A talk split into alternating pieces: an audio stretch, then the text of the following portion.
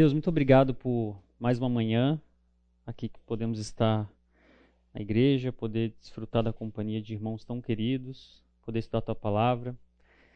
Realmente é um privilégio para todos nós, Deus. Que o Senhor nos conduza não só essa sala pela manhã, mas todas as outras, o culto também, as pessoas que estão lá, que possam ter um aprendizado e uma reflexão na tua palavra. Em nome de Jesus, amém. Bom, pessoal, acho que todos aqui me conhecem e eu conheço a grande maioria de vocês, o que é bem legal, né? É um privilégio, assim. Os caras ficam dando risada pra mim, assim, tipo, já acho que vai vir piada, né? Eu tô sério hoje porque a Marina tá aqui, então vai ser bem séria a aula. E, mas é, é, isso é um dos privilégios que a gente tem, né?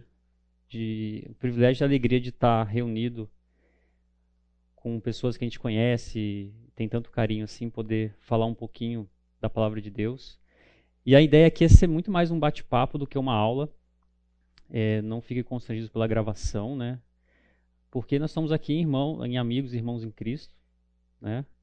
Já jogamos bola juntos, já estudamos juntos, já demos risada, então é um momento muito bacana. Vocês conhecem minha esposa, conhecem meus filhos, né?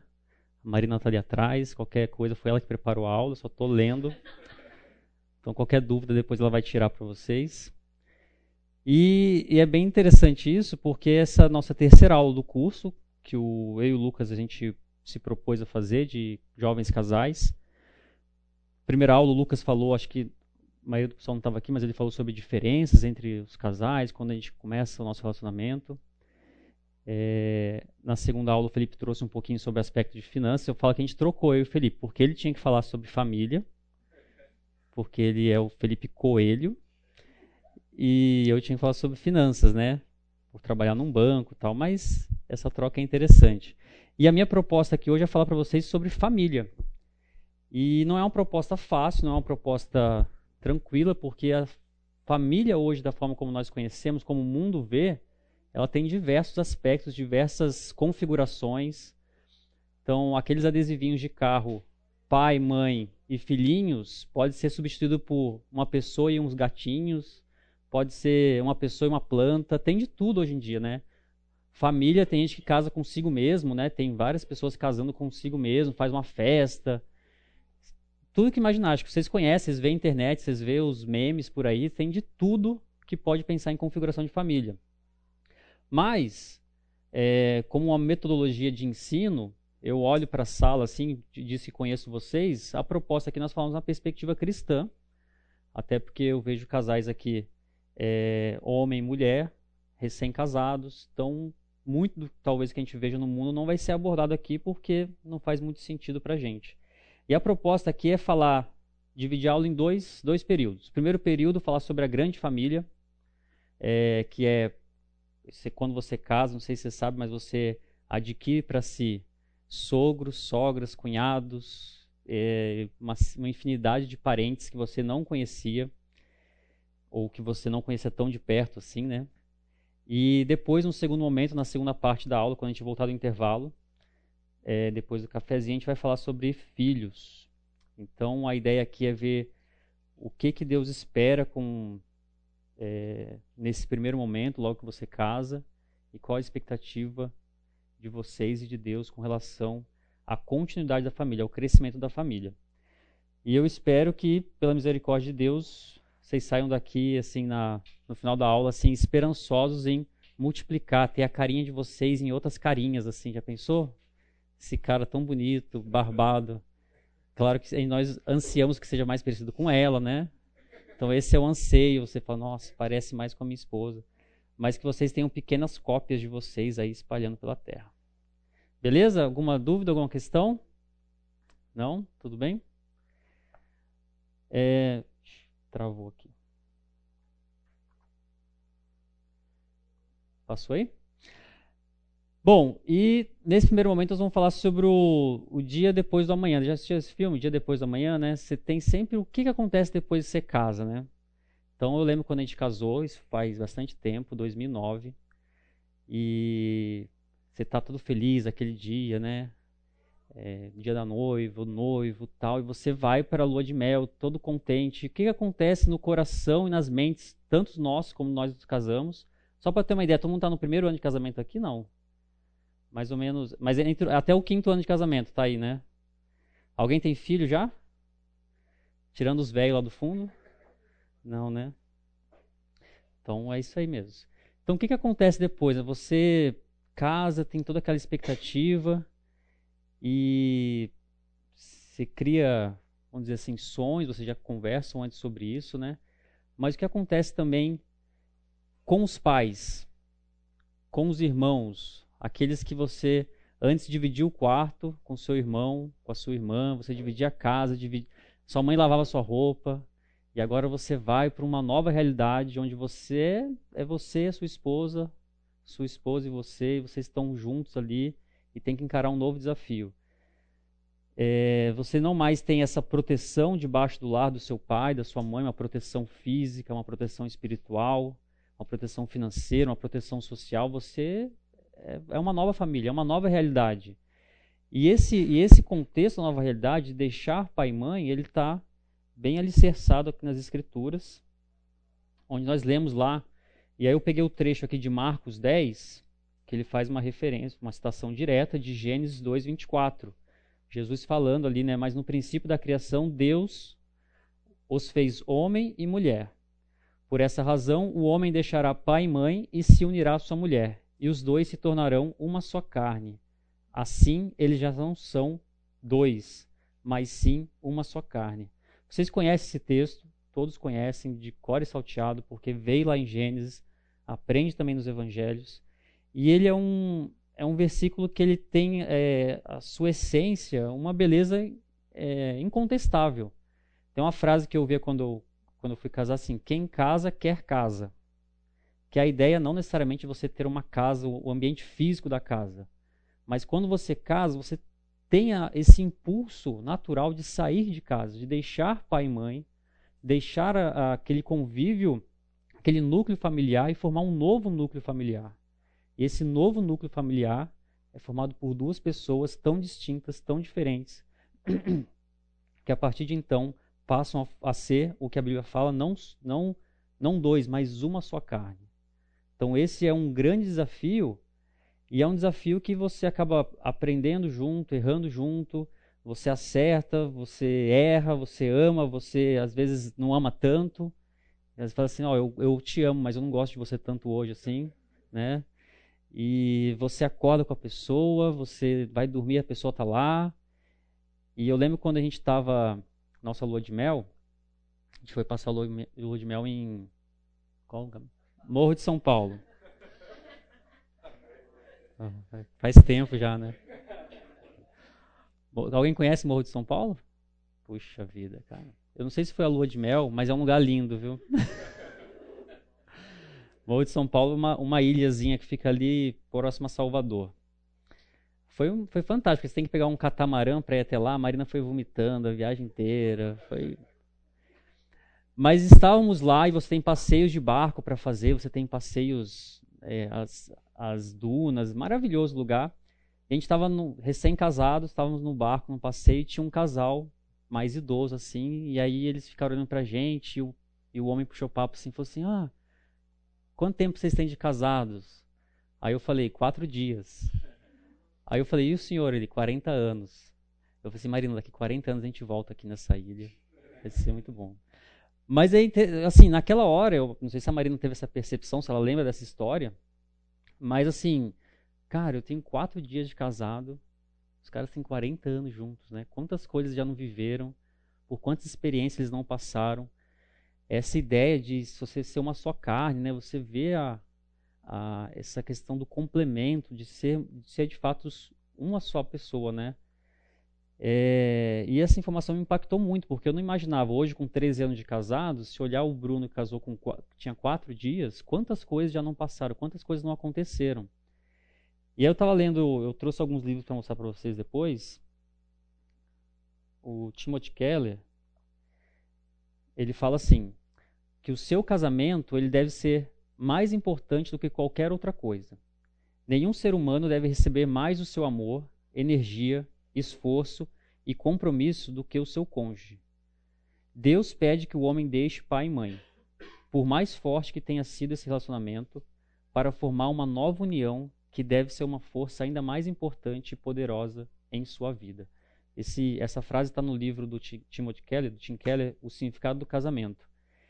E a pergunta que eu queria ver com vocês aqui, eu queria que vocês respondessem um pouco, é como que eu concilio essa mudança tão grande, essa ruptura de você sair de casa, deixar pai e mãe, acredito que, como eu falei, conheço a maioria de vocês aqui, são pessoas que têm ótimos relacionamentos com seus pais, com as suas mães, com a sua família, com seus irmãos. Como que você concilia isso? Sair de casa, formar uma nova família e ter essa quebra, essa ruptura tão grande assim de, de relacionamento. Alguém podia responder essas diversas perguntas difíceis de responder? Vai para o campo missionário. O Lucas falou, não, é, mas tem aquela frase, Lucas, não pode ser tão longe que a sogra vá de, de mala, nem tão perto que ela vá de chinelo, né? Mas eu queria ouvir um pouquinho vocês, como que foi com vocês, assim, deixe, sair de casa, sair do convívio familiar. Pode falar, sem vergonha aí. Foi difícil, foi fácil. Alguém estava com muita vontade, não, preciso sair de casa logo, não aguento mais minha mãe. Quê? Pode falar, Marina. Não, tô bem. eu já não morava com meus pais quando. É, a Marina falando que não morava com os pais dela, é verdade. E aí, não é um desafio grande? A sensação que eu tive foi. Nossa, tudo que eu vou contribuir para minha nova casa são essas roupas aqui que eu tenho. a única coisa, né? Levar minhas roupas da casa dos meus pais para a casa onde eu ia morar. Falei, nossa, é isso aqui agora? É só isso que fazer? É só isso que fazer. Era só tirar a roupa da casa do meu pai? Verdade. O que mais? Alguém mais quer falar? Só tô com vergonha aí. Eu lembro quando eu, só contando a história, quando eu fui casar, a gente comprou um apartamento juntos, né? E eu lembro que a mãe falou assim, ah, hoje é o dia da noiva, tem que me arrumar, não sei o que, sai cedo de casa. O casamento era às quatro da tarde, né? A Mariana saiu cedo, deu duas horas da tarde, eu falei assim, acho que eu vou cortar a unha. Acho que eu vou ficar pronto já, né? Duas da tarde. Vou adiantar. Aí eu cortei a unha, fiquei pronto pro casamento. Mas a, a, pergunta minha aqui, eu sei que ela é, parece muito enigmática, mas é assim: ao casarmos, e a Bíblia coloca nessa perspectiva, a ideia aqui, nós estamos falando de uma, de uma escrita né, que foi feita por Moisés há tantos anos atrás, claro que inspirado por Deus, mas de uma de uma estrutura social em que envolvia clãs. Então você tem ali é, aquela figura aquela aquela figura paterna onde ele domina sobre toda uma, uma sociedade. Né? Quando a gente lê a história de Abraão, de Isaac, de Jacó, que são os patriarcas aí, né? Quando você lê sobre esses personagens da Bíblia, você vê toda uma estrutura social em que aquela figura paterna ela, ela domina sobre todos os outros. Muitas vezes os filhos eles estão debaixo dessa proteção social dos pais, do pai principalmente. E aí parece que de certa forma, e aqui Moisés, claro que é inspirado por Deus, ele traz uma perspectiva que, olha, não é mais esse vínculo que você tem que ter.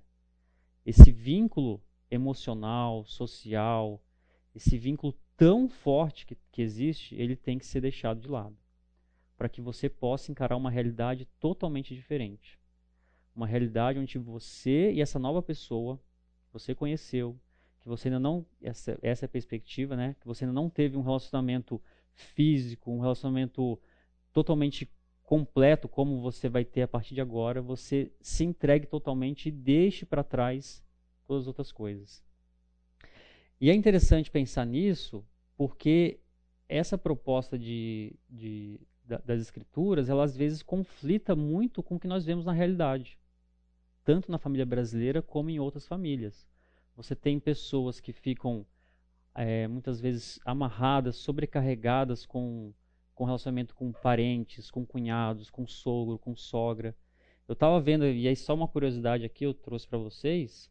Vocês sabiam que se você, eu não espero isso aconteça com vocês, por favor, se você se divorciar, sua sogra continua sendo sua sogra? Você sabia disso? Isso está na lei brasileira. O artigo 1, é, 1595 do Código Civil fala que cada cônjuge ou companheiro é aliado aos parentes do outro pelo vínculo da afinidade. O parentesco por afinidade limita-se aos ascendentes, aos descendentes e aos irmãos do cônjuge ou companheiro. Seu cunhado é seu parente, cara. A sua sogra é seu parente. E digo mais. Parágrafo 2. Na linha reta, a afinidade não se extingue com a dissolução do casamento ou da união estável. Então vamos supor que eu e a Maria nós nos divorciemos. A Bia continua sendo minha sogra. Que desafio, né? e, e é essa, essa situação na lei brasileira, ela traz diversos problemas e não dá, dá para a gente entrar nisso aqui. Não sei se alguém da área do direito aqui. Não? Você não levantou a mão, né, cara? Você tem, você tem que me ajudar, cara. Eu não estou enxergando, estou ficando cego. É, isso cria uma série de problemas com relação a patrimônio, divisão de bens. Bom, aí depois o Matheus explica para vocês aí como que vai ser isso.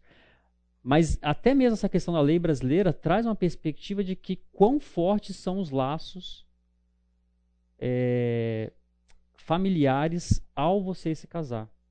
A sua sogra o seu sogro não deixam de ser sogra e sogro mesmo que você se divorcie da sua esposa. Olha como isso é forte os seus cunhados, seus, os, os irmãos, né, as pessoas que estão ao redor ali, elas não deixam de ser seus parentes, mesmo que você se divorcie. Então, além do aspecto emocional que é criado, que é gerado com relação ao casamento, e toda a família que está agregada, você também tem dentro da lei brasileira alguns aspectos que te cercam, que te prendem de alguma forma a essa nova família. Então, pessoal sempre fala assim, ó, você casa com a pessoa, você está casando com a família dela, isso é verdade. Tanto na, é, se for pensar em termos de escritura, a gente vai avançar um pouco mais para frente sobre isso, mas também na lei brasileira. Você não deixa, ah, agora eu casei e acabou, não tem mais compromisso com as pessoas que eu estou deixando para trás, meus pais, minha mãe, os pais dela, a mãe dela, não. Você tem um compromisso social, um compromisso é, importante com essas pessoas. Só que tudo isso, né, é, tá, tá, vamos dizer assim, no ambiente onde acontece uma infinidade de coisas. A sogra é chata, o sogro ele quer dominar a vida financeira do casal. Nós falamos sobre finanças na última aula. É, o cunhado ele é folgado, ele chega lá só para jantar. Tem alguém deu risada aí, eu vi que o pessoal tá vendo que é isso mesmo. É, aí você tem sempre aquele outro parente que ele tá que às vezes não é nem é parente direto, né, que pela lei brasileira ele não ele, ele se limita aos ascendentes e descendentes, mas sempre tem aquele tio que é o irmão da, da sua mãe, que é o cara que vai e pede dinheiro para você e começa aquele coisa e aí a sua a sua a sua mãe fala mal da sua da sua esposa para você e começa a virar uma confusão, um verdadeiro pandemônio. Parece que abre-se um problema que antes não existia. Eu lembro que tava, a gente participa no Ministério de Casais, né? Juntamente com o Lucas. E a gente estava com os casais mais velhos, né? Tava falando, acho que com o Adalberto e com a Elaine, salvo engano. E aí a Elaine falou assim, Bruno, quando você tem filhos, você cresce, você passa 20, 19, 20 anos com eles dentro de casa e você já conhece todos os pecados. Aí ele começa a namorar e casa, aí chega pecados novos. Porque você não conhece o pecado da sua nora. Você não conhece o pecado do seu genro. Aí você junta tudo isso num, num balaio só. E você tem que lidar com isso. Você tem pouco tempo para se acostumar que aquela pessoa é totalmente diferente do seu filho, da forma como você criou seu filho. E às vezes nem pior nem melhor, mas é diferente. Você tem novos pecados para lidar, você tem novas situações, uma nova realidade. E ela falando na perspectiva como sogra, né? Ela falou assim: é difícil para a gente também. É difícil você receber uma pessoa que está chegando na sua família com amor, com carinho, com cuidado, sem entrar num atrito tão grande assim. E é engraçado que essa, essa perspectiva ela se extrapola para o campo da, das artes, da cultura também. Né? Quem já viu esses filmes aqui? Ó? Já viram esses filmes? Algum deles? Não. Eu, eu recomendo esse que mal, que mal eu fiz a Deus. Porque ele é a perspectiva do sogro. Alguém já viu esse filme? Não. Cara, eu coloquei aqui, eu sabia que pessoal não tinha visto, porque ele é, é um filme francês, ninguém assiste filme francês, não tem sentido, né? Mas o, o, o sogro, é só que eles têm quatro filhas, e cada filha casa com um cara de uma religião diferente.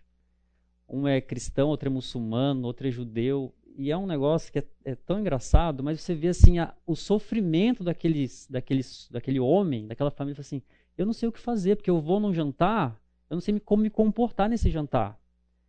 E aí ele me convida para uma festa, não sei se eu vou de, de calça, sabe? Ele começa e ele fica doido, porque assim, eu tenho quatro filhas, elas se apaixonaram, elas se casaram. Não é nenhum relacionamento assim totalmente ruim, mas assim, ó, como que eu vou lidar com cada situação dessa? E essa, esses filmes, e tem diversos outros que você pode procurar, né? Alguns são ruins, mas outros são bem engraçados, assim. É, mostram uma realidade, ele, extrapola a realidade, né? Ele faz esse, essa caricatura, né? Ele extrapola muito, mas para mostrar a realidade que nós vivemos mesmo. Existe um conflito, existe uma situação, existe é, arestas a serem aparadas, existem situações que são às vezes incontornáveis. É, onde que nós vamos passar o Natal esse ano? Vocês já passaram, já estão casando mais tempo, né? Essa dúvida chegou em vocês.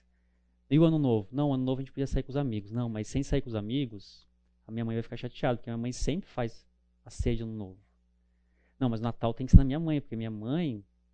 Não, mas vai ter amigo secreto não vai ter amigo secreto? não, mas se um amigo secreto eu tirar aquele seu irmão, não vou. E começa uma série de situações que, que às vezes elas não passam do, do, do pressuposto de um pecado mas que ela pode se tornar dentro do, do seio familiar um problemaço. Então a gente já está 13 anos casados, a gente já definiu lá em casa mais ou menos a sequência. Natal é com os pais da Marina, quando eles estão aqui, porque eles são missionários, e Ano Novo é com a minha família. Mas até chegar nesse, nesse ajuste, às vezes alguém falha, né? Aí você, ah, mas a pessoa não veio, tá vendo só? Lá. Meu irmão foi para para festa com os amigos, porque eu estou aqui? E começa uma série de problemas. É... E fora outras coisas que a gente cria também, né? Eu não sei se eu posso contar aqui, tá gravando, né? Uma situação. Pode contar? Depois corta, né? O Lucas corta. Mas a gente resolveu, nós somos três irmãos, né? Vocês conhecem o meu irmão mais novo, que é o Vitor, que é aqui da igreja. Tem um irmão mais velho, que é pastor lá em São José dos Campos. E a gente resolveu, porque a gente é muito sábio, a gente é muito inteligente. Resolveu comprar uma casa na praia juntos. Quer coisa mais, mais fácil para não ter conflito familiar? Então, além de ter as situações normais, você ainda cria situações. E, e você imagina, eu, eu, vejo esse filme A Sogra, minha mãe tem três noras. E ela fala, acho que é a situação similar da sua mãe, né? São três mulheres diferentes que minha mãe tem que saber como lidar com cada uma. E cada uma gosta de comer uma coisa diferente, uma gosta de conversar, outra não gosta. E é, um, é muito difícil isso. E eu estou colocando tudo isso na minha época, isso aqui são filmes mais novos, né? Na minha época eu assisti isso daqui, ó. A Grande Família. Isso aqui é coisa de gente velha, né? Assistia, depois que passava o Chaves, eu assistia A Grande Família para complementar.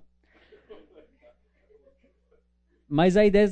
Alguém já viu esse seriado? Já, né? É bem famoso, na verdade, né? Se você não viu, você já viu algum trechinho na internet, alguma coisa. Você tem uma família nuclear bem estabelecida, um pai que trabalha o dia inteiro, a mãe, dona de casa, mas você tem aquele cunhado que é folgado, você tem o filho que não faz nada, e você tem os vizinhos. Então é aquela confusão, né? É, eu venho de uma família, meu, minha mãe ela tem nove irmãos. Bastante, né? Meu pai tem 14. então, assim, a gente, quando marca, às vezes, festa, antigamente marcava, é tanta gente, você fala, cara, não sei nem com quem eu estou falando mais. Você é o que mesmo? Ah, eu sou filho da fulana, tal.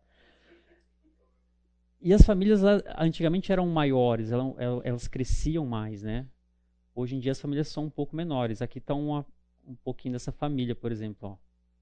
Então eu tenho de um lado, direito aqui, que é a família da Marina. Então além da sogra, você tem a mãe da sogra, viu? É um desafio, que é aquela senhorinha no cantinho ali. E do outro lado aqui a minha família. Então assim, não sou só eu e a Marina. Quantas pessoas tem? Nem sei contar mais. Tem muita gente aqui. É muita gente. E às vezes nasce alguém, às vezes chega mais alguém e vai crescendo a família. E os desafios eles vão crescendo, né? Bom, tudo bem, Bruno, você que está falando tudo isso, mas qual o sentido disso? Né? Eu quero colocar algumas questões práticas aqui para gente, nessa primeira parte da aula, para a gente pensar a respeito disso. Né? Nós temos um desafio de entender o nosso casamento como um, é, uma bênção de Deus, algo que Deus proporciona para a vida do casal, algo que é extremamente valioso, extremamente prazeroso, né, estar casado. Não sei se vocês têm essa sensação, espero que sim. Eu posso dizer depois de 13 anos de casado. Henrique, quanto tempo de casado, Henrique? 15 anos. Lucão, quanto? Quase sete. Oi?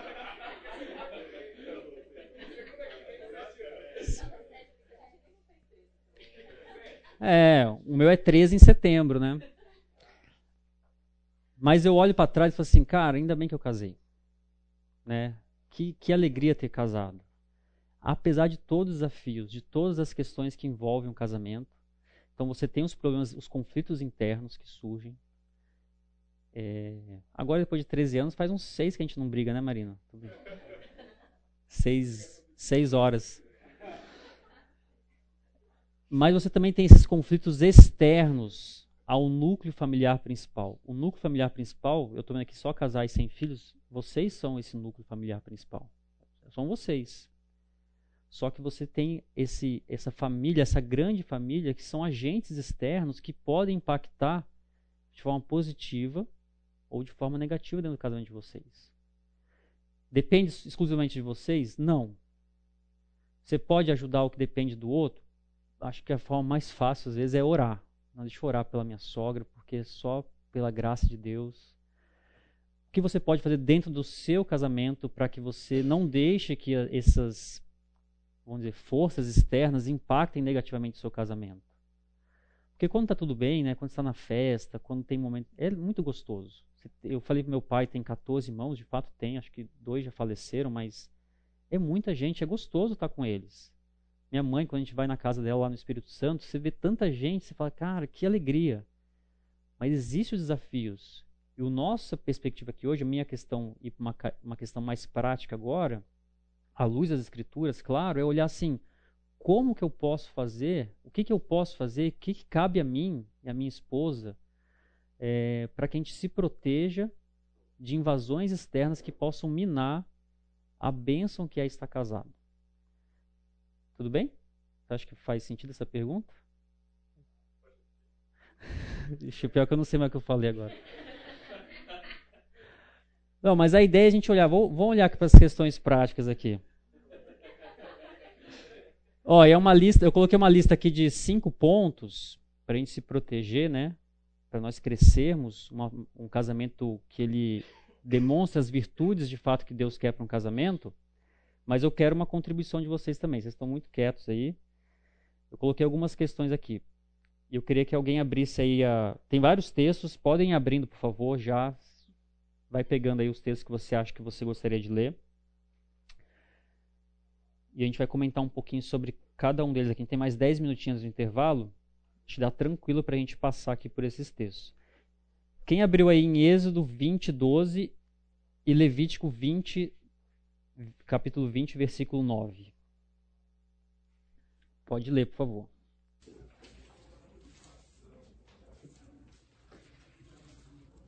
Honre o seu pai e sua mãe, para que você tenha uma longa vida na terra que o Senhor, seu Deus, lhe dá.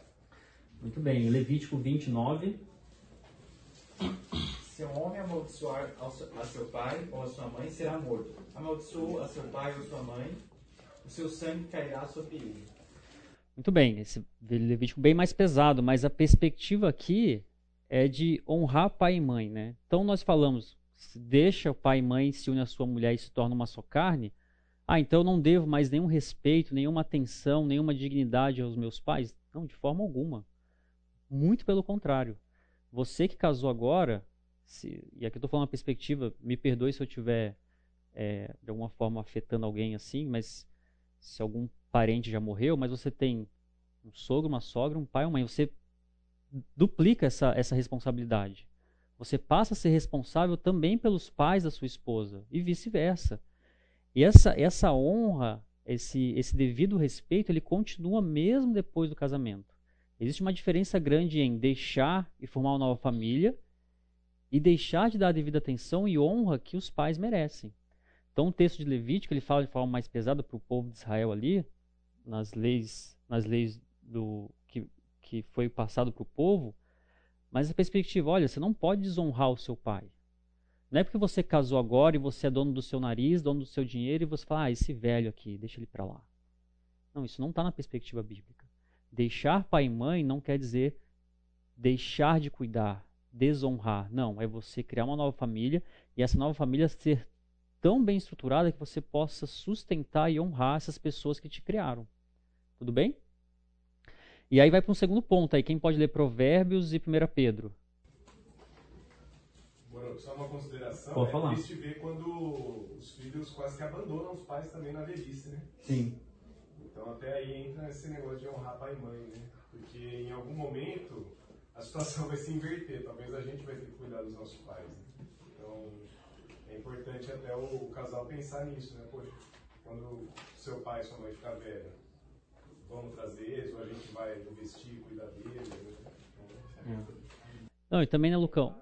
eu, eu tenho amigos, claro que não vou falar o nome aqui, mas que é uma situação muito triste, né? Você pensar nisso, de que a, a nora ela despreza tanto a sogra, o sogro, que ela não permite mais o acesso do filho àquela, àquele casal. Ou às vezes tem filhos não permite o acesso dos, dos netos né, à família. Eu espero que não seja a realidade de vocês, mas é muito comum. E a coisa mais triste que tem é isso, né? Você ter esse distanciamento social e afetivo, de forma que às vezes o marido ou a esposa fica numa situação de berlinda, né? Poxa, eu quero dar atenção para minha mãe, eu quero honrar, eu quero respeitar, mas minha esposa não deixa, o meu marido não deixa. E, e a velhice chega para todos. Eu falo para Marina, né? E acho que ela fala mais para mim assim. A forma como a gente trata nossos pais hoje, os nossos filhos estão vendo. E eles vão aprender da mesma forma como a gente trata. Então, se você trata mal, ah, não vou na casa do vovô e da vovó, não. Ou, ah, não, não, seu avô e sua avó não quero aqui perto. Eles estão aprendendo alguma coisa. E aí, no futuro, quando você for o avô e a avó, não adianta você querer reclamar alguma coisa nesse sentido. Tudo bem? É, quem pode ler Provérbios? Ouça o seu pai que o gerou, não despreze a sua mãe quando ela envelhecer. Muito bem. 1 Pedro 5,5. É, da mesma forma, jovens, sujeitei-se aos mais velhos. Serão todos humildes um para os outros, porque Deus se opõe aos orgulhosos, mas concede graça aos humildes. É isso aí. É uma ideia de obediência versus aprendizado, né? Se antes você, mulher, por exemplo, estava obediente ao seu pai em diversos quesitos, até mesmo coisa que, ah, não acredito que meu pai. Sim, você está obediente ao seu pai. Você, homem, também está obediente ao seu pai e a sua família, ó, você não vai fazer isso, você não vai chegar a tal hora, você não... uma série de questões práticas da casa, agora passa por um período de aprendizado. Quantas coisas nós não podemos aprender com os nossos pais? Então, Provérbios 23, filho meu. É, aliás, Provérbios é o tempo todo assim, parece que ele está chamando a atenção. Filho meu, presta atenção. Meu filho, ouve, ouve isso aqui o papai está falando. E agora, em vez de ser uma, uma uma figura de hierarquia, né, onde seu pai ele tem a, ele vai dominar sobre a sua casa, isso não pode acontecer, você é o chefe da sua casa, você pode muito bem ouvir os conselhos dele. Na multidão de conselhos há sabedoria. Você fala assim, pai, o que, que você acha sobre eu comprar uma casa na praia com meus irmãos? Aí seu pai fala, quero entrar junto. Eu falei, meu Deus do céu, agora complicou.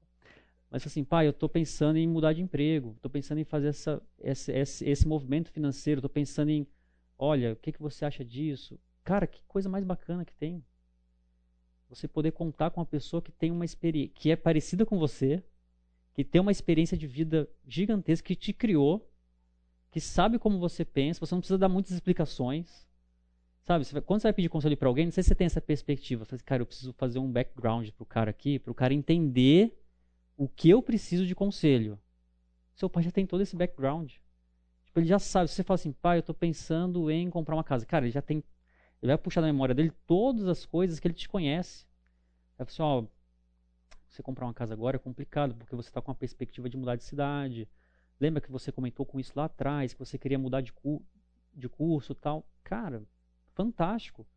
E as mulheres com as suas mães, assim, mãe, o que, que você acha?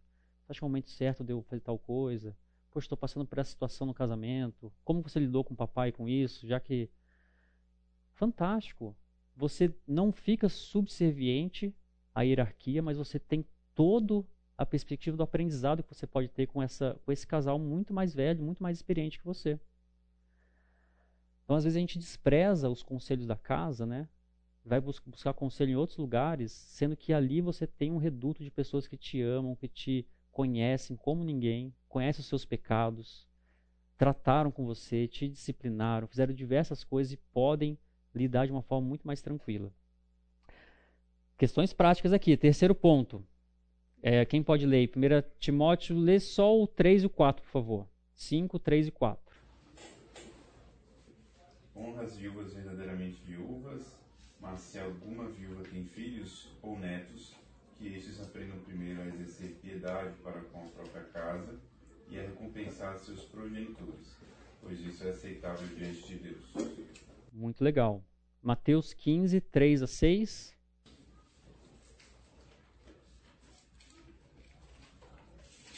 Ele, porém, lhes respondeu: Por que transgrides vos também o mandamento de Deus por causa da vossa tradição? Porque Deus ordenou: honra teu pai e tua mãe. E quem maldisser o seu pai ou sua mãe, será, seja punido de morte. Mas vós dizeis: se alguém disser a seu pai ou sua mãe, é oferta ao Senhor aquilo que poderia se aproveitar de mim, esse jamais honrará seu pai ou sua mãe. E assim invalidaste a palavra de Deus por causa da vossa tradição. Muito bem, de trás para frente aí, Mateus ele está tratando de um, um aspecto da lei judaica, que era o Corban, onde as pessoas, naquela situação, eles falam assim, não, em vez de estar tá ajudando meu pai e minha mãe, eu estou dando esse dinheiro. Então, em vez de pegar o dinheiro que eu vou cuidar deles com remédios, com saúde, eu vou dar esse dinheiro em oferta ao Senhor. E despreza o cuidado com os pais. E Jesus está falando assim, não tem sentido nenhum o que você está fazendo. Você está deixando de cuidar da sua casa para dar oferta ao Senhor, Deus não precisa dessa oferta. E 1 Timóteo, depois a gente vai explorar um pouquinho mais, ele fala exatamente isso. Se você não cuidar da sua casa, a gente vai cuidar de quem? Se as pessoas que cuidaram de você esse tempo todo, você não tiver atenção, cuidado, zelo, é, poder dispor de horas, de recursos, de quem você vai cuidar? Rapidinho aqui, proteger o lar, Efésios 5, 25.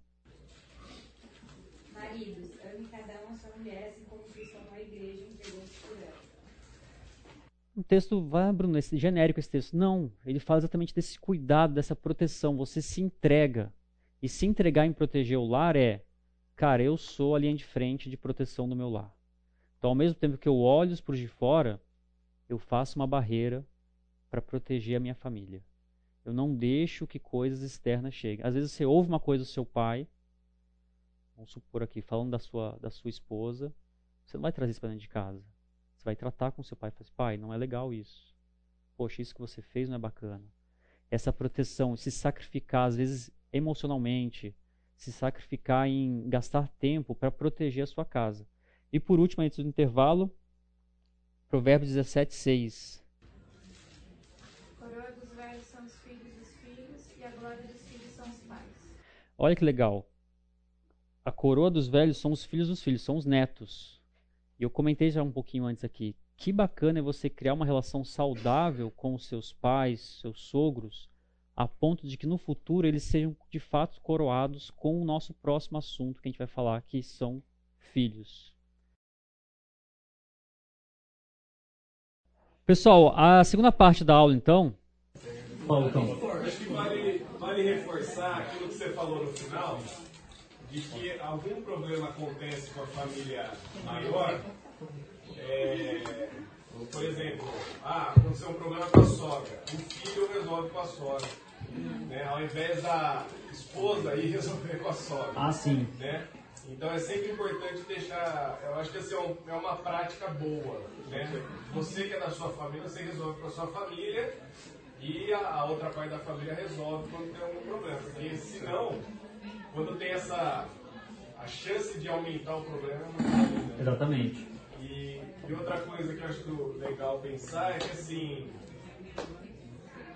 nós casados temos uma aliança um com o outro. Né?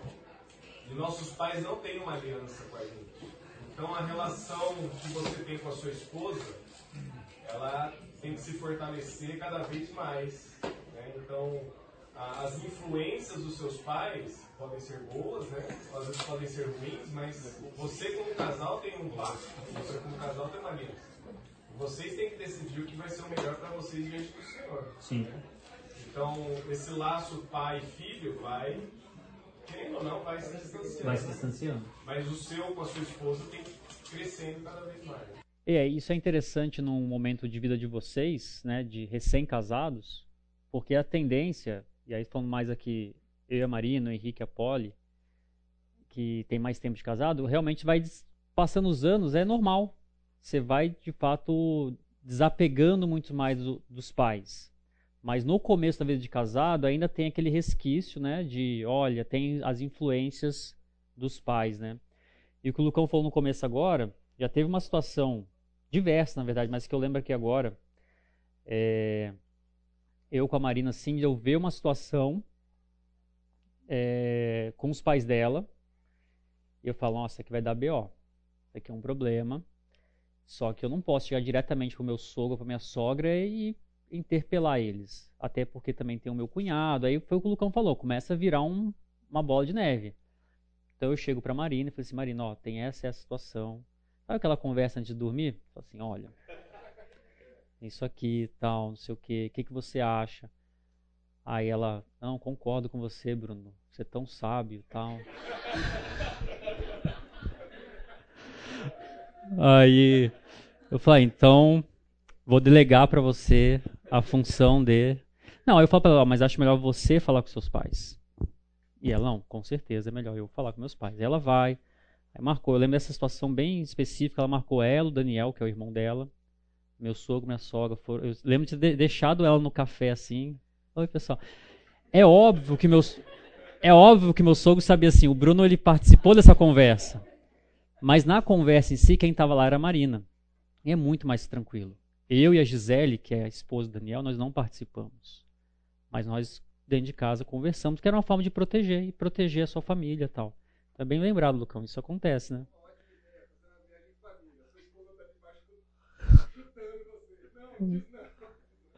É. Por isso que é bom conversar, né? Que aí você vai alinhando esses pontos antes de chegar ao problema, né? Ai, ai. É, e aí agora, gente, eu até falei pro Lucão, né? Nossa, Lucão, essas aulas, falei pro Felipe também semana passada, isso daria, na verdade, um, um mês inteiro de aula, né? Eu tô condensando aqui em, em 40 minutos, mas a ideia, a ideia agora é falar de crescer e multiplicar. O Fernando, o Fernando Bueno vai ensinar como. Eu vou, eu vou falar dos aspectos aqui um pouquinho teológicos. Mas antes de entrar nessa segunda parte eh, e mais entrar nos aspectos da Bíblia aqui, eu queria mostrar alguns dados para vocês que têm me assustado bastante. E eu falei, eh, minha mãe tem nove irmãos, meu pai tem 14, né? Quer dizer, oito irmãos e 13 irmãos lá de cá. Uma família grande, né? Eu acho que minha avó sempre esteve grávida, porque, cara, teve um momento da vida dela que ela não se viu grávida. A primeira gravidez foi com 16 anos. É, é, uma, é uma realidade muito diferente, mas a realidade tem se, tem se, vamos assim, tem se alterado de uma forma muito abrupta. E tão abrupta que ela chega a se contrastar com os princípios bíblicos. O que eu quero dizer com isso? Eu trouxe alguns dados aqui, estatísticos, é, do IBGE. Eu coloquei aqui Brasil e São Paulo. Dá, dá para ler? Pirâmide etária, 2010 a 2060. Então, primeiro aqui estou exibindo o ano de 2010. Vocês percebem? Vocês são, cara, vocês são estudantes, vocês são demais. Vocês perceberam aí a pirâmide como tá? Então, você tem os mais novos aqui embaixo. E quanto mais velha essa pirâmide vai diminuindo naturalmente. 2010. 2022. Percebe uma mudança? Tá mais uma barriguinha de pai de 10 anos de casado já, né? E agora eu vou avançar um pouco. Você pode entrar no site do IBGE e fazer esse, essa simulação lá. É bem tranquilo. 2060. Não ficou muito claro? Vou colocar em perspectiva aqui. O que, que isso está mostrando para gente? Vamos ver se vocês passariam no Enem hoje, né? Porque vocês já passaram antes, mas vamos ver se hoje vocês estariam aprovados. Achatamento da curva normal de Você tá de brincadeira. Cara, vamos pro salva de palmas. Pra...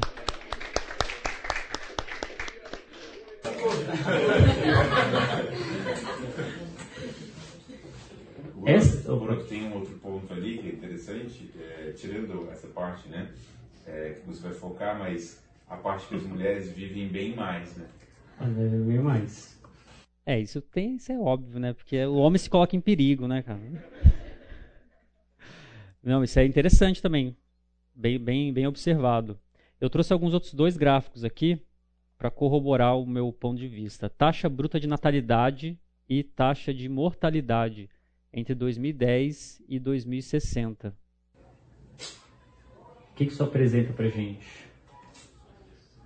Gente para sustentar, mais gente para aposentar. É, também tem isso, né? Felipe, Felipe, falou, Felipe, falou da, Felipe falou do INSS semana passada, né? É, a, a linha é, a linha laranja ali ela mostra a taxa de natalidade, né? ela está em declínio. Falando aqui Brasil, mas se você pegar informações da OMS do mundo, você vai ver uma similaridade nesse sentido. Aqui eu trouxe um outro gráfico, é, talvez não esteja tão claro porque ele está sobreposto aqui Brasil e São Paulo, mas é a taxa de fecundidade total, né? Em 1960, por exemplo, a taxa de fecundidade é, era de quase 5 filhos por mulher no mundo. Hoje ela está abaixo de 2 no Brasil. Em alguns países da Europa, por exemplo, é, chega a ser 0,8. É uma coisa assim, né? Para a gente começar a pensar. Por que para a gente começar a pensar? Você pode ter duas perspectivas de vida. Ou a perspectiva bíblica de, de ter filhos, ou a perspectiva do mundo que está talvez muito ligada aqui ao que Machado de Assis falou em Memórias Póstumas de Brás Cubas. Não tive filhos, não transmiti a nenhuma criatura o legado de nossa miséria. E a pergunta aqui é para vo vocês mesmo, assim, porque eu já tenho os meus, tenho dois filhos. É... Depois eu vou mostrar um livro para vocês aqui, que se eu tivesse lido esse livro antes, eu tinha mais filhos, eu estava igual o Felipe. Eu vou mostrar para vocês agora, porque eu sou esperto, né? Vocês têm mais chance de ter mais filhos. É, Henrique tem dois, tem duas meninas. Lucão tem uma menina. A pergunta é: ter ou não ter filhos? Essa é uma pergunta que vocês devem, devem se ter feito entre vocês nas conversas. Eu e a Marina a gente parava ali no Kifas, lanche. Alguém conhece o Kifas? Nossa, é coisa de gente velha de Campinas mesmo, né? Tá então, parava o carro ali e ficava conversando. A gente já sabia o nome do primeiro filho, antes de casar, que era Pedro. Já sabia que ia ser Pedro. Mas se vier menina, menina, não, vai vir menino primeiro, certeza, absoluta. É, e quais implicações disso, né?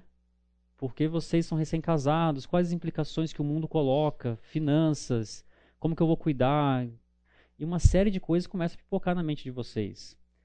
Tem implicações com relação à infertilidade, por exemplo. Não sei se o Fernando vai abordar sobre isso, né? Esse aspecto.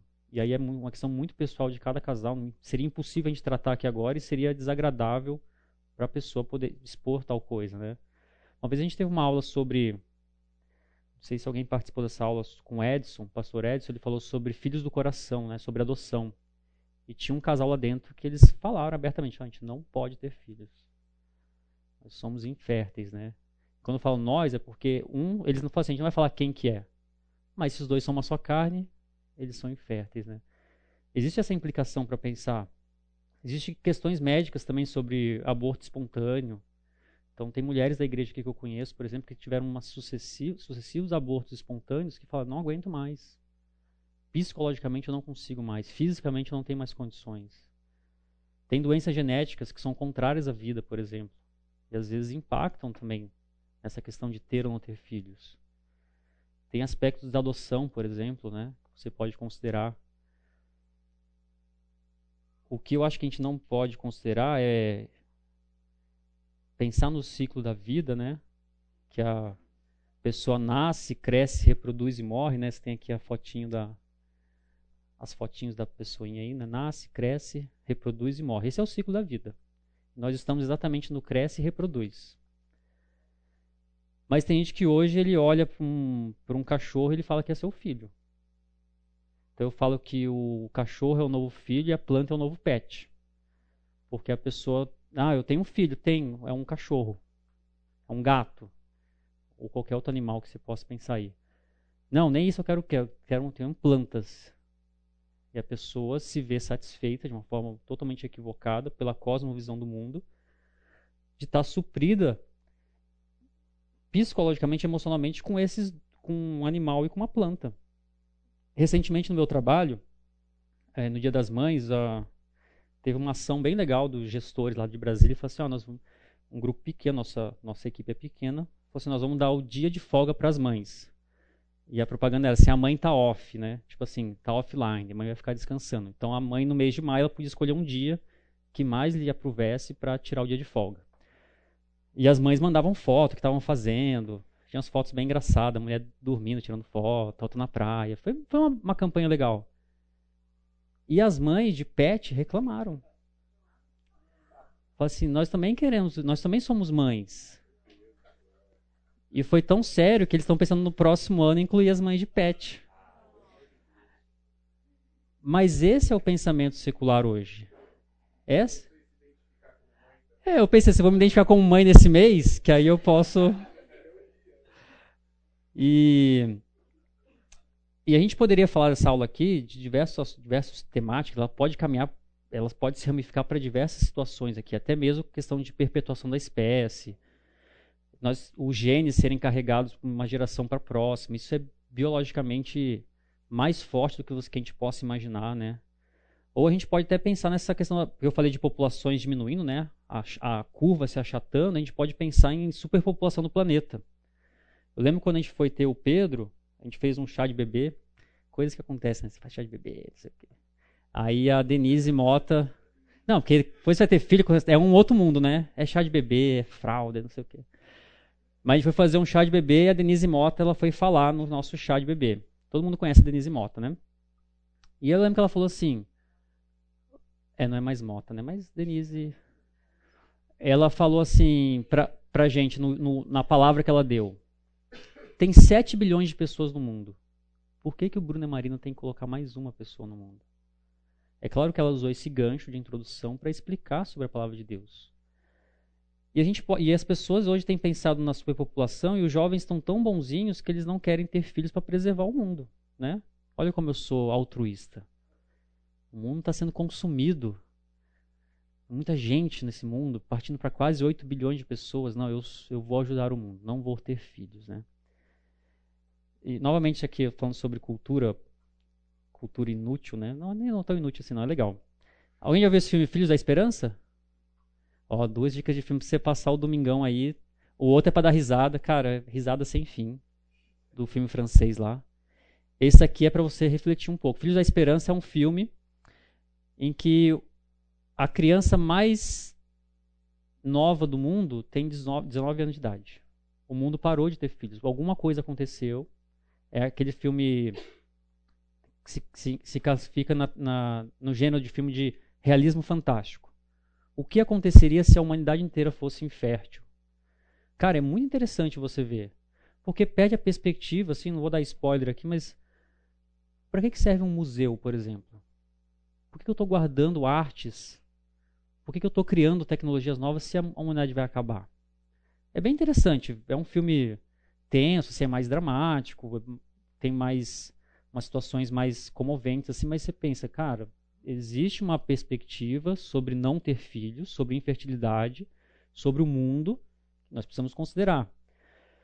Esse outro aqui, o Dan Brown, ele é escritor famoso, né? Escreve vários livros aí de, de aventura, e essa ideia do inferno também nessa ideia de uma superpopulação, né? E alguém quer resolver esse problema.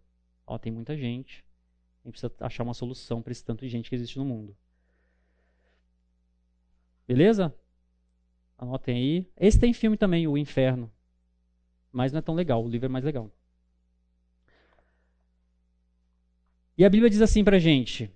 Salmo 127, 3 a 5. Texto do meu casamento que o pastor Fábio colocou, fez pra gente. O, o texto inteiro, né? Estou tra trazendo aqui só o 3 ao 5. Os filhos são herança do Senhor uma recompensa que ele dá. Como flechas nas mãos do guerreiro, são os filhos nascidos na juventude. Como é feliz o homem cuja aljava está cheia deles. não será humilhado quando enfrentar seus inimigos no tribunal. Já viram esse texto antes? Geralmente a gente olha para o 1 e para o 2, né? Que se não for o Senhor cuidar da casa, em vão vigia a sentinela. Mas depois ele parte para essa perspectiva de, da herança do Senhor, dos filhos. E eu trouxe um vídeo aqui. Deixa eu ver se vai funcionar. Tá aparecendo aí, né?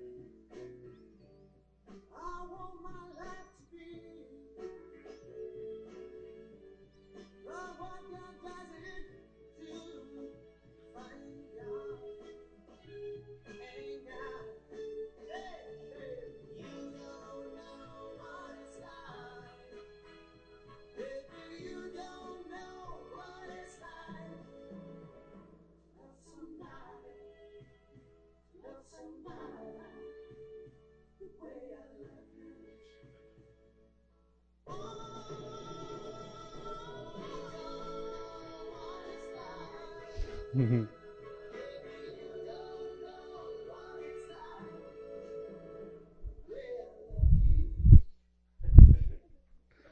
Opa. Legal, né? Não, não gostaram, não? Legal o vídeo, né? Boa, essa propaganda não passaria hoje em dia, porque tem, tem um casal heteronormativo, super problemático isso. Ai, depois fica gravado aí. Por isso que o Elby não gosta que grave as aulas dele. É, mas eu queria falar sobre esse texto de Salmo 127 e trazer algumas perspectivas aqui também práticas, né? Para a gente pensar é, na nossa relação com, com o mundo, olhar para o que as Escrituras dizem com relação a filhos, olhar para o que, que Deus quer como o autor da vida. Deus é o autor da vida. Então, à medida que Ele nos une como casal, nós acreditamos nisso, né? Você tem a convenção social em que você vai no cartório e faz o seu registro, existe um pacto dentro da sociedade. Mas se você olhar para a perspectiva bíblica, existe um pacto muito maior que é diante de Deus. E Deus, como autor da vida, ele poderia muito bem dentro da soberania dele, criar novamente o homem e a mulher do barro a qualquer momento, por exemplo.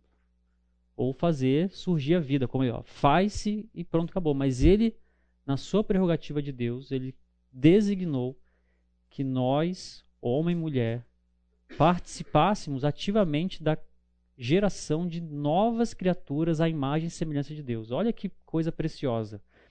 Ele é quem graciosamente nos concede não só na sua própria vida, como a de outra pessoa para integrar, integrar nossa família. Então Deus generosamente faz parte do plano de Deus, a bondade dele, com que nós sejamos participantes dessa natureza criadora.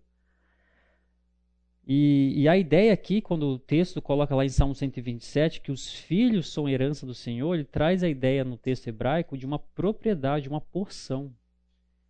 É algo muito, muito singular. É, é como se fosse a ideia de um de um, um, um pagamento por um trabalho realizado. Você está recebendo uma herança. Muitas vezes a herança é, é, algo que nós não merecemos. É algo que não não estava na sua no seu escopo de vislumbre, assim, eu sou dono dessa herança. Vamos pensar numa herança financeira aqui, aquele tio é, que faleceu e deixou tudo para vocês. Nossa, cara, não estava esperando. Agora tudo é meu. E a, e a a Bíblia traz essa, essa perspectiva de herança, de algo que talvez você não mereça, você não, não teria condições. Quem de nós aqui tem qualquer controle sobre o corpo para falar assim, não, eu realmente, eu que, que desenhei, que articulei para que eu pudesse fecundar a minha esposa e ter um filho. Não, isso é providência de Deus, do plano dele sobre a humanidade. É... E é uma herança, é uma recompensa, ele fala aqui, os filhos são herança do Senhor, uma recompensa que ele dá, é um galardão, é um pagamento que ele vai muito além de um trabalho, de uma questão laboral, de um trabalho. Vai muito além de, um, de, uma, de uma, um esforço físico seu. E, na verdade, é, um, é, uma, é uma recompensa, é uma herança que o Senhor dá. Quando a gente olha para essa perspectiva, que é o Senhor que nos concede o privilégio de ter filhos, muda totalmente o aspecto. Porque você começa a se ver não mais como o centro dessa, nesse, nessa questão, mas sim o Senhor Deus. E, de certa forma, eu entendo que quando nós falamos sobre herança e recompensa, Deus tem olhado para o investimento que vocês têm feito na vida de vocês como casal em construir uma família. É um desafio. Não, Leandro? É um. Cara, dá trabalho, né? Vamos pensar bem. Se fosse pensar em moleza, era mais fácil ficar na casa da mãe, do pai, roupa lavada, tudo tranquilinho. Você chega em casa, sua cama está arrumada, Aí você abre a geladeira, tem comida pronta. Dá trabalho ter família. Não só dessas coisas, dessas miudezas, mas dá trabalho emocional. Dá trabalho de você perdoar o outro, de crescer rumo à maturidade com Deus, através do espelho né, do outro, de se ver, ver os seus pecados aflorando e a pessoa saber disso e mesmo assim gostar de você. Dá trabalho. Eu entendo que, de certa forma, o texto não está claramente levando nessa direção, mas que Deus ele olha para esse investimento que a gente faz. Deus nos recompensa com a herança de filhos. E ainda que a gente veja esse, esse filminho, por exemplo, todas as situações, vocês vê os moleques correndo aqui, caindo. Ah, meu filho não vai ser assim. Com certeza meu filho não vai gritar tanto no supermercado. Meu filho vai ser bonzinho. Mas você olha, isso é a herança do Senhor. É um presente que ele dá. E se no primeiro começo do texto lá ele fala que no Salmo 127, né? Se, o, se não for o Senhor o construtor da casa, não é só um aspecto de construção física, né? De levantar a alvenaria numa casa. Mas a ideia é daquele construtor, aquele que está se importando com todos os aspectos da casa. Deus vai trabalhar por vocês nesse sentido. É Deus que vai ajudar vocês a ter essa herança. E o que é necessário para ter uma herança? Nada. Quer dizer, depois o Fernando vai falar exatamente o que precisa fazer. Mas a ideia aqui é que a, o construtor é Deus. Deus é o responsável por isso. Deus é o maior interessado nessa área. É o maior interessado, porque são réplicas da imagem da glória de Deus que nós vemos lá em Gênesis, né? Nós somos feitos à imagem e semelhança de Deus. Nós somos participantes de criar novas pessoinhas, imagem e semelhança de Deus. E o que nós precisamos fazer com essa herança? que, que você faz com uma herança? Gasta tudo? Faz qualquer coisa, tal? Não, você faz o melhor por aquilo. Se você tiver a oportunidade de ganhar uma, eu gostaria muito de ganhar uma herança, que ia resolver bastante problema. Ganhar um dinheiro, você fala assim, cara, eu vou fazer o melhor que eu puder com esse dinheiro. Eu ganhei uma herança, eu ganhei um filho, ganhei uma filha, eu vou fazer o melhor que eu puder. Eu vou fazer o melhor. Certo? Alguma coisa? Consideração? Fala, Henrique. Então, você falou da taxa de, de nascimento, né? E eu estava lendo um artigo é, um tempos atrás sobre a, que a China, né, a Ásia está passando por uma crise dessa, onde os casais não querem ter filhos, né? E tá já no 0,8, que alguns anos atrás era 8. Né? Eles estão passando exatamente por isso. Né? No artigo tinha é, assim, alguns casais, né? E eu lembro que lendo, né, um deles fala, não, a gente não quer ter filho porque filho é perda de tempo, é atraso de vida, né? Então, tipo, cara, como é triste, né, pensar que essa está sendo, né, é, a perspectiva do mundo e a gente não pode esquecer que tem um projeto do maligno de realmente é, acabar com um projeto, né, de, de família que, que, que Deus criou. Então, que, que é importante que, que a gente, é, como cristãos, né, é, a gente te, tenha, é, esteja atento a isso, né? Que acho que cada vez mais vai piorar e ter, ter uma, essa estrutura familiar que a gente conhece, né? É, hoje, é, que Deus criou, ela vai ficar mais cafona, não vai ser tão interessante ter filho, né? Sim. É interessante pensar na propaganda que você mostrou também, que essa é a perspectiva do mundo, né? o, o filho é um problema, acabou com a vida do casal. E não é uma bênção que Deus traz, assim. Eu acho que, tipo, quando a gente teve filho, a gente ficava admirado como Deus é maravilhoso, como Ele é perfeito, como Ele faz as coisas de uma maneira, assim, sobrenatural. A, a, a, a questão de você ter um filho e, e todo o processo do crescimento dele e tudo mais e tal. E essa beleza é tirada pelo mundo, né? O mundo mostra assim, nossa, olha isso, você vai acordar a noite inteira, você não vai ter mais tempo pra você. E essa visão que sempre é, eu escutei. Os nossos dias passam essa visão. O, o filho é um problema. Você pode ter, mas vai te dar muito problema. Sim.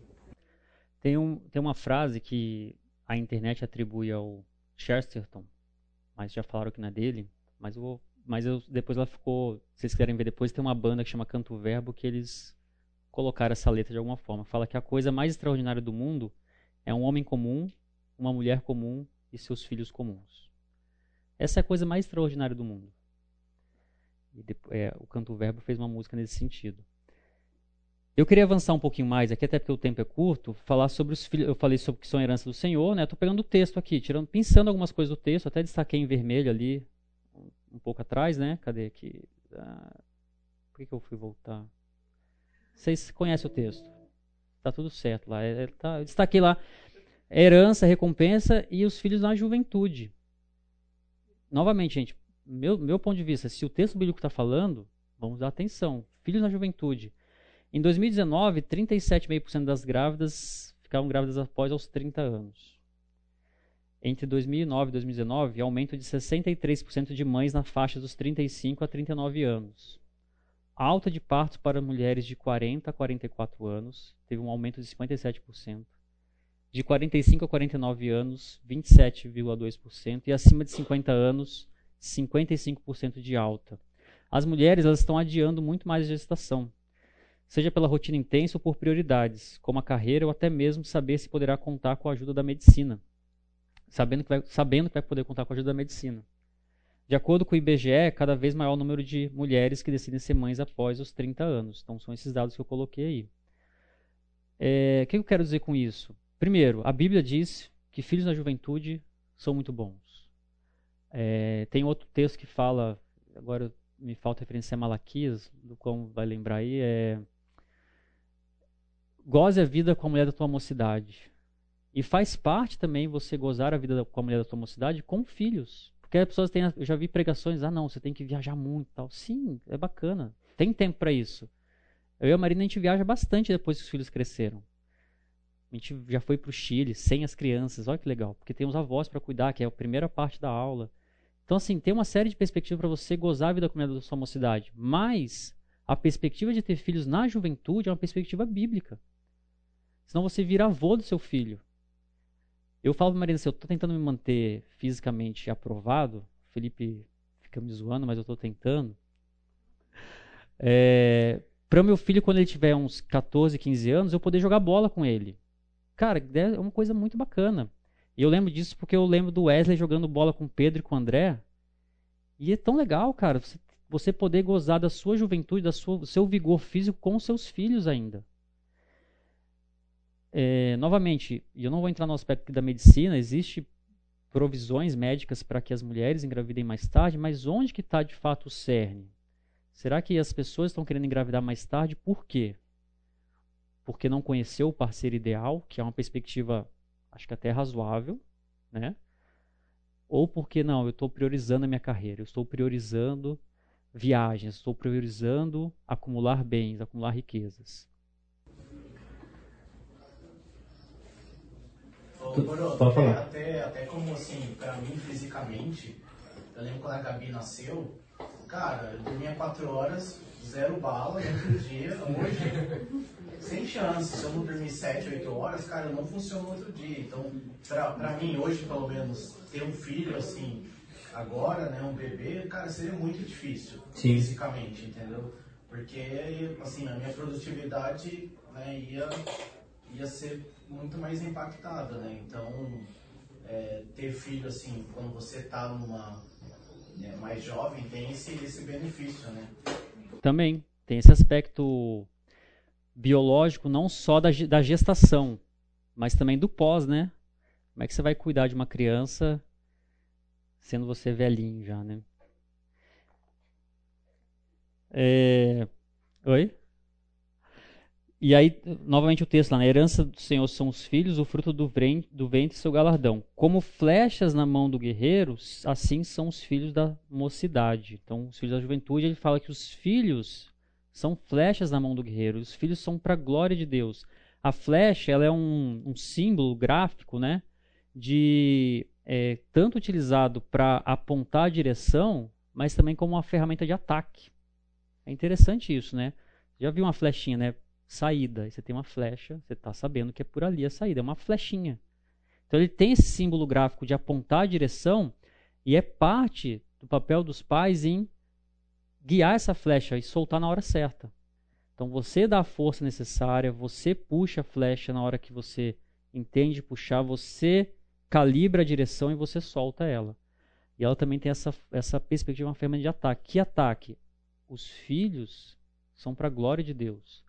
Nós estamos no mundo caído onde nossos filhos, eles vão refletir a luz de Deus, onde eles caírem, eles vão refletir, espalhar a glória, espelhar e espalhar a glória de Deus para as pessoas de toda a terra.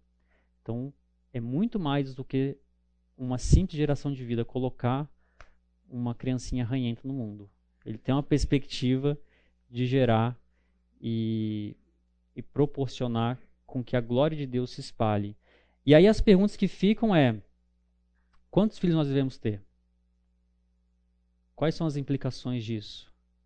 Então, se você perguntar para o Felipe, e, e é, é, legal a gente fazer piada, mas é uma perspectiva interessante. Cara, quantos filhos você quer ter? O Felipe quer ter vários filhos. Pautado nas escrituras, com certeza, sejam férteis e multipliquem-se. Deus nos criou para isso. Ah, você como casal está conversando, não, vamos ter dois filhos, vamos ter três, vamos ter quatro. Como que vai ser? São perguntas que o casal tem que fazer e tem que se fazer o quanto antes para poder tomar as melhores decisões no, nesse sentido. E avançando um pouco mais aqui, que nosso tempo está tá correndo. Eu queria colocar algumas questões práticas também aqui. O que não deve conter na decisão do casal. Então vocês vão pensar quantos filhos. Eu não estou nem partindo do pressuposto aqui que vocês não vão ter filhos.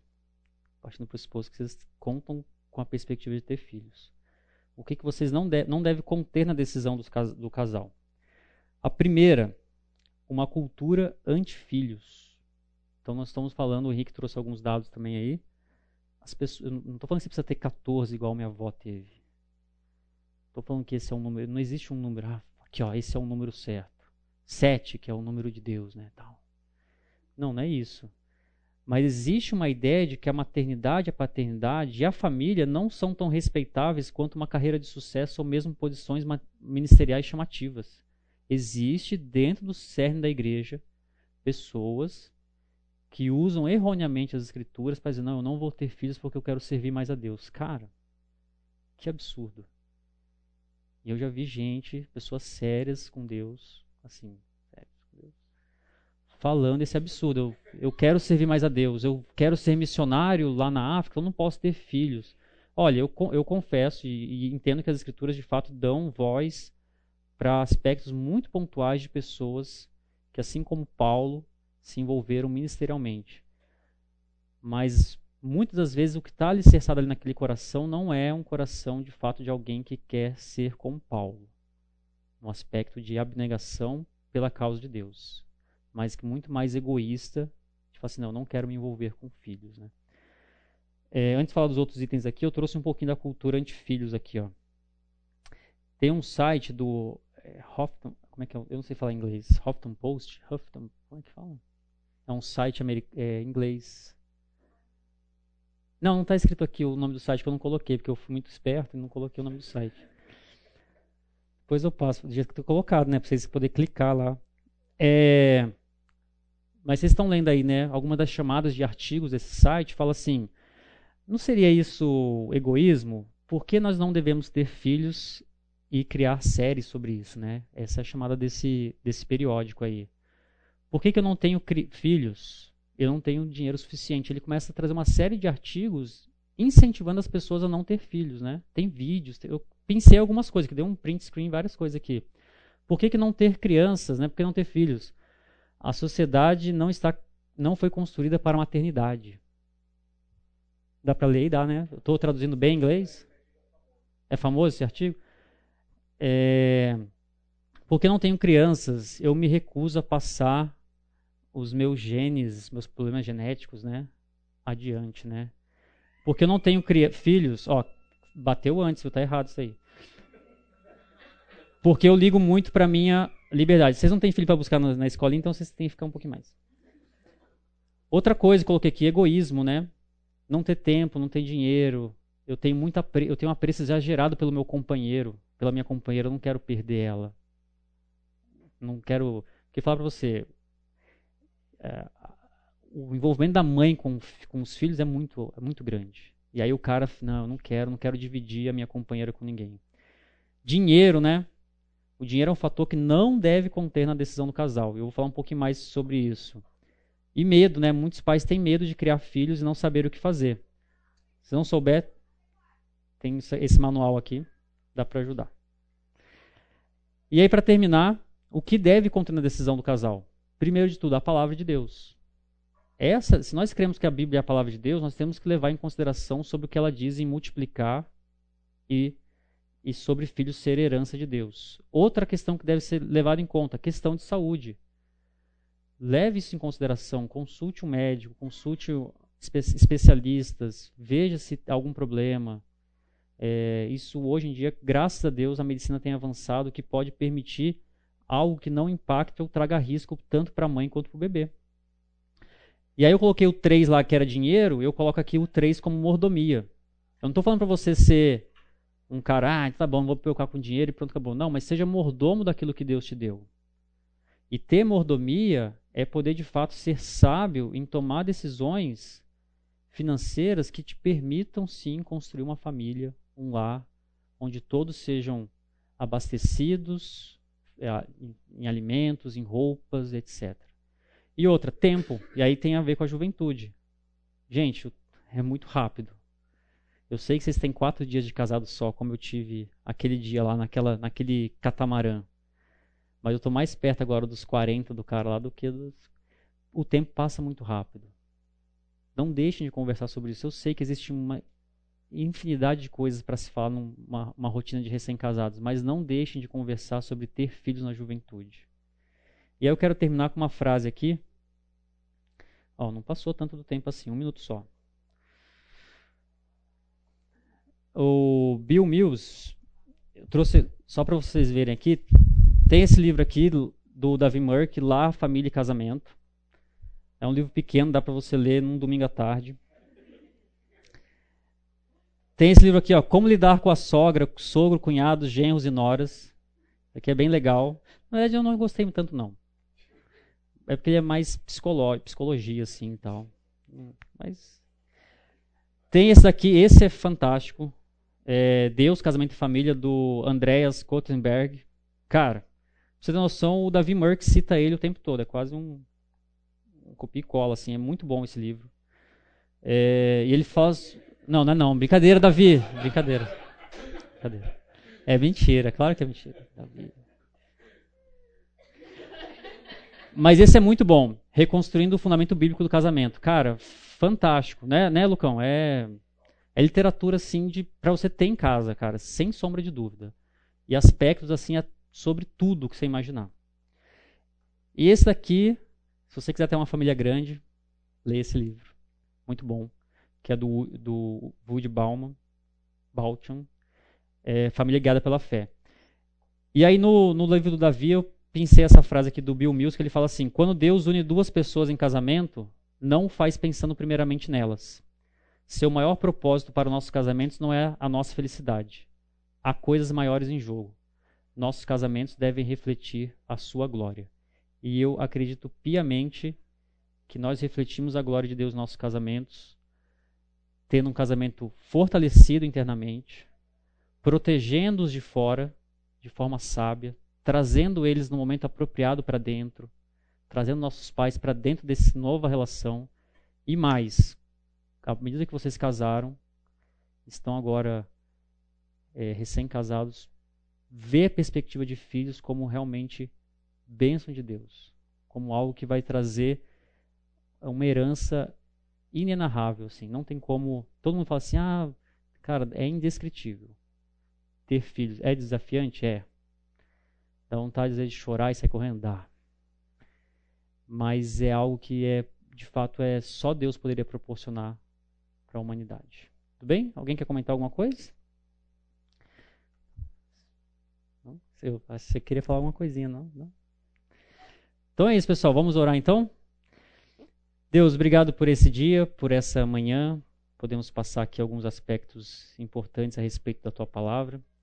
Espero que o Senhor tenha tocado no coração desses queridos irmãos, é, esses casais recém-casados, Deus, com tantas coisas para vivenciar ainda, tantos desafios pela frente, que eles possam considerar prioritariamente a tua palavra como o guia maior, Deus, para que eles possam conduzir essa nova família uma maturidade para espelhar e espalhar a sua glória em toda a terra. Que eles levem essas palavras, Deus, em consideração, não porque vieram de mim, mas porque estão aqui na tua no cerne do teu coração, Deus. Que, que a família seja formada por um homem e uma mulher que se unem em uma só carne e possam frutificar, Deus, com seus filhos para encher essa terra de tua glória. Em nome do teu filho amado Jesus que eu oro e agradeço. Amém.